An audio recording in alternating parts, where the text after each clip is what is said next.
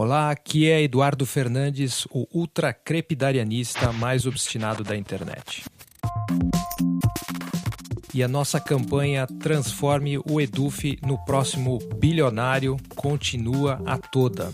Você pode fazer sua contribuição para a sanitização dos bilionários desse planeta fazendo uma doação para pix@eduf.me ou passando no site eduf.me, eduf.me barra apoie e escolher a forma como você prefere para se engajar nesse movimento transformador e nunca se sabe, dependendo do que acontecer no dia 7 aí, a gente pode fugir primeiro para os Estados Unidos, ok?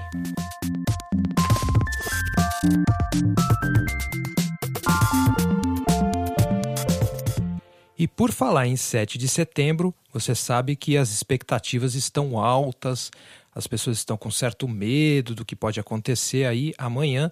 Então eu vou fazer um monistério com duas partes sobre o que apareceu na minha cabeça em relação a esse assunto.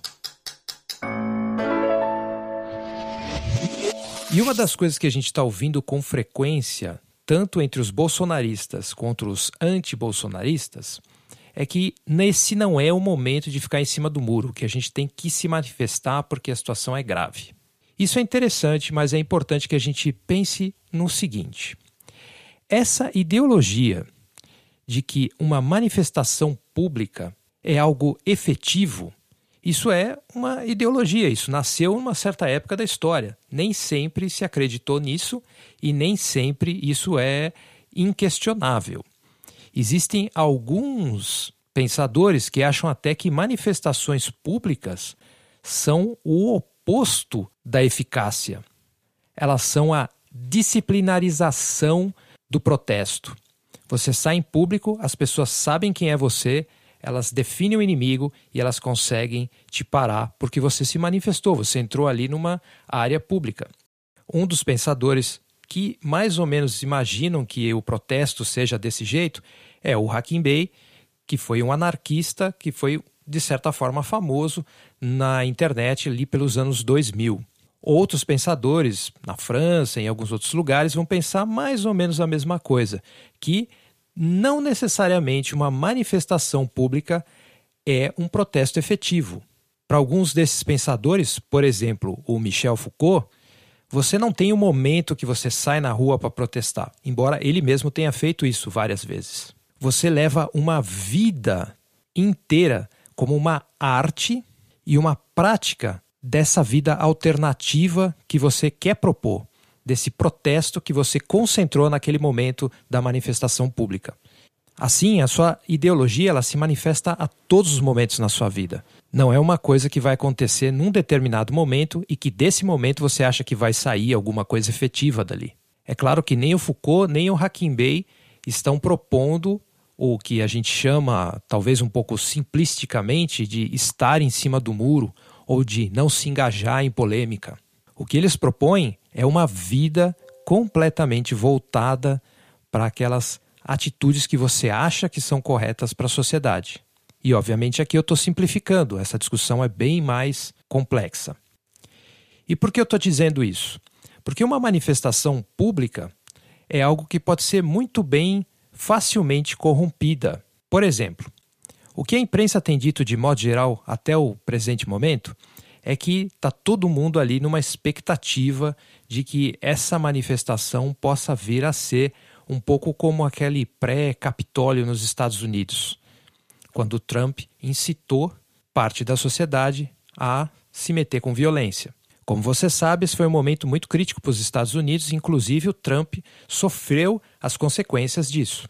O que o Bolsonaro está fazendo é um pouco parecido, porque ele está convocando inclusive policiais para irem para a manifestação. E policiais, mesmo a paisana, eles não podem se manifestar em protestos como esse. Outra coisa é que tem vários setores da própria polícia que estão de olho nas redes sociais e nas conversas que a gente anda tendo aí nesse pré-manifestação de 7 de setembro. E também a gente tem, obviamente, a questão do Covid. Mais do que isso, também existe a expectativa de que o crime organizado aproveite esse momento de tensão para fazer assalto a prédios, a bancos e uma série de coisas. Então, existe todo, uma, um, todo um aproveitamento em torno desse momento crítico de protesto. Não é assim que o país está dividido em dois: bolsonaristas contra não bolsonaristas. O país continua complexo como ele sempre foi. Vai ter gente que vai se aproveitar desse momento, vão ter setores da sociedade que vão utilizar essa fragilidade e essa raiva que está borbulhando na sociedade para atingir os seus próprios objetivos. Ou seja, independentemente de protesto ou não, o Brasil continua sendo o que ele sempre foi: uma sociedade completamente traumatizada pelo colonialismo.